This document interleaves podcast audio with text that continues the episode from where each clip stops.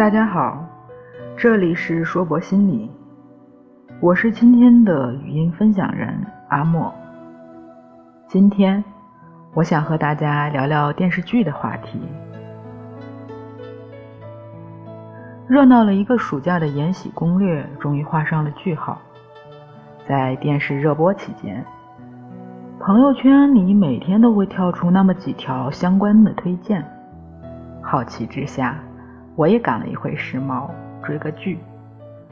从《延禧攻略》这个名字就能看出来，这是一个像游戏闯关一样的宫斗剧。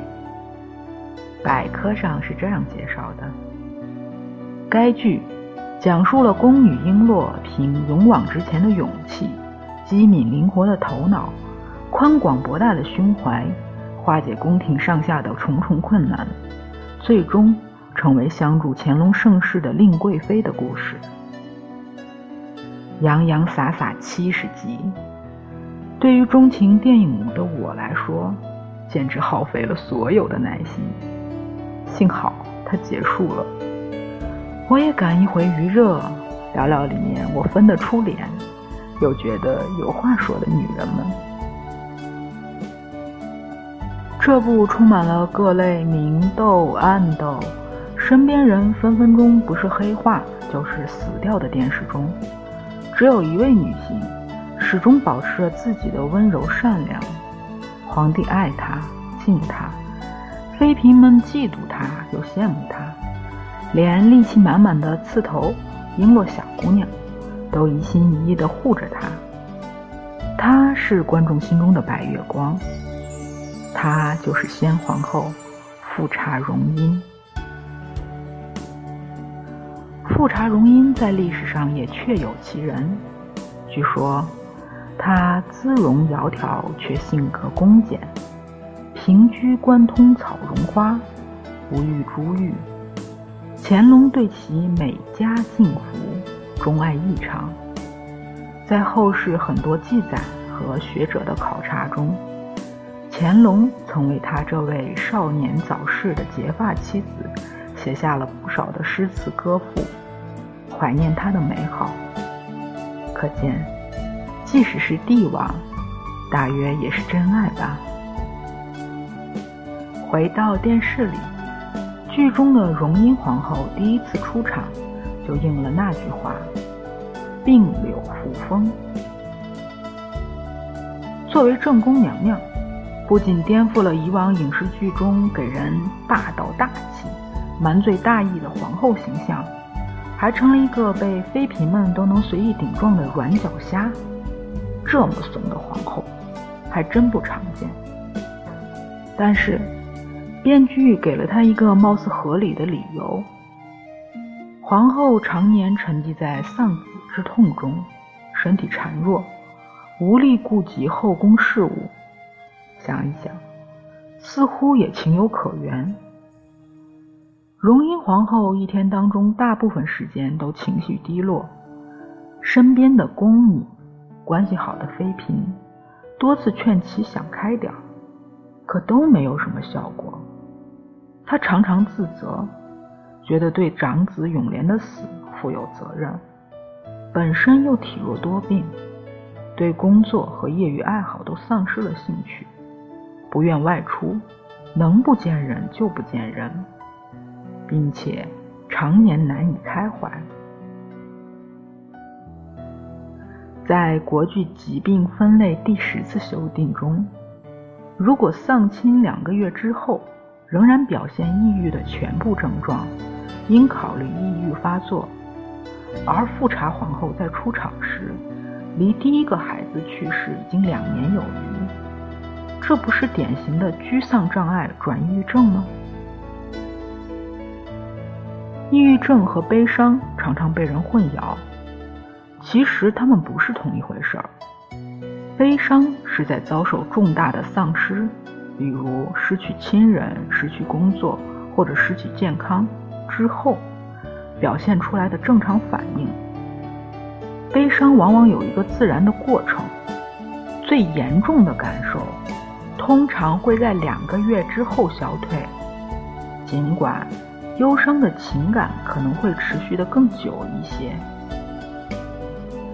悲伤的人通常会体验到一系列的情绪，包括愤怒、否定、孤独和沮丧。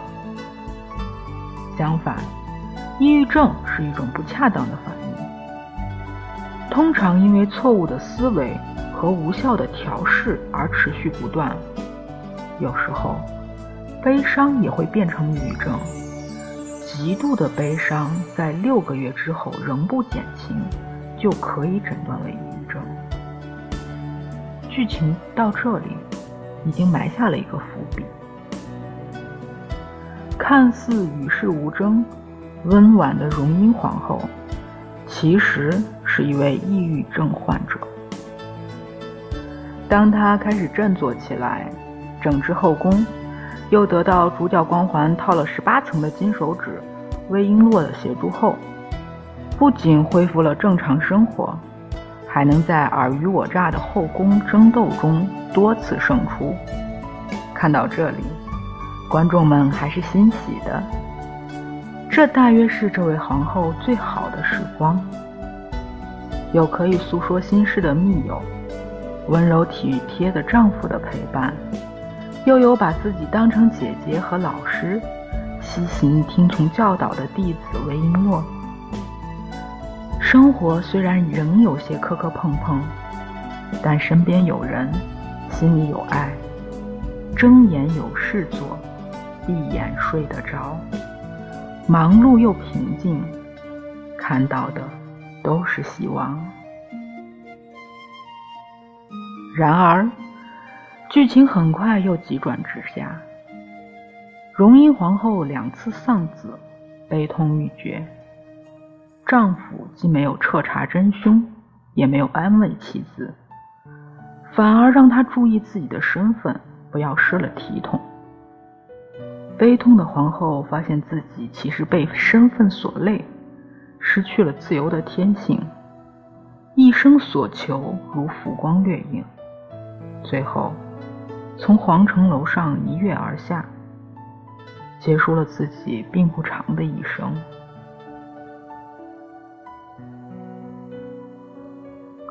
皇后在短期内遭遇了两次丧子之痛，处于极度悲伤之中。这时候，最需要的是亲人的陪伴和体谅。然而，丈夫不仅没做到，还雪上加霜。作为一位抑郁易感体质的人，周围所有的一切都在加重他的心理负担。本来倾诉是有效的，可身边的人不理解。本来宣泄是可以缓解伤痛的，但是身份不允许。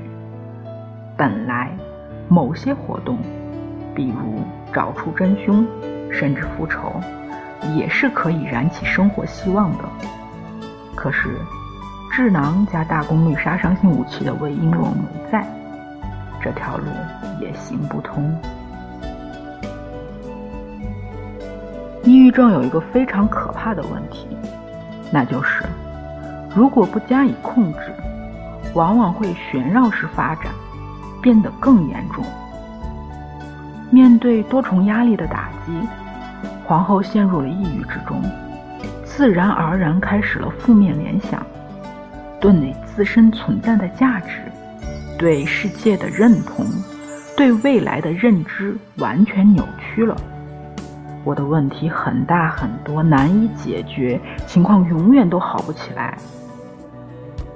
这些强烈的暗示，给了他巨大的无望感、无助感，而这些，最后将皇后逼上了绝路。有些人不理解。抑郁症真的会死人吗？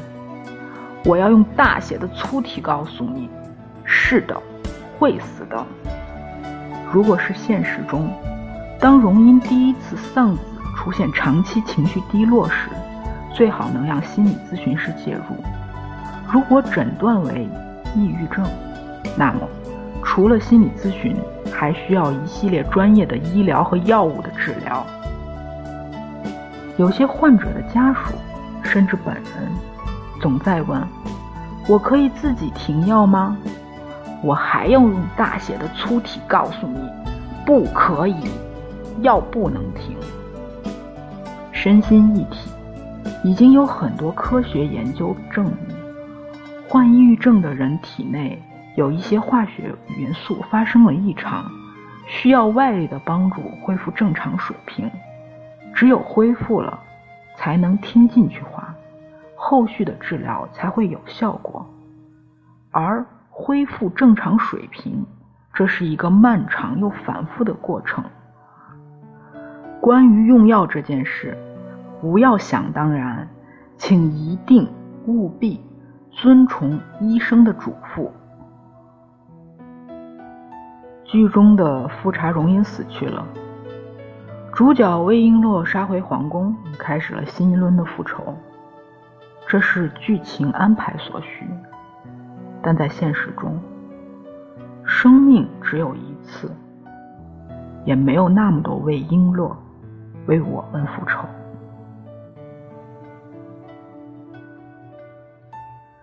我是今天的分享人阿莫，我也是心理咨询师。本文仅代表我自己个人的观点。这里是硕博心理，不管你在哪里，世界和我陪伴着你。我们下次见。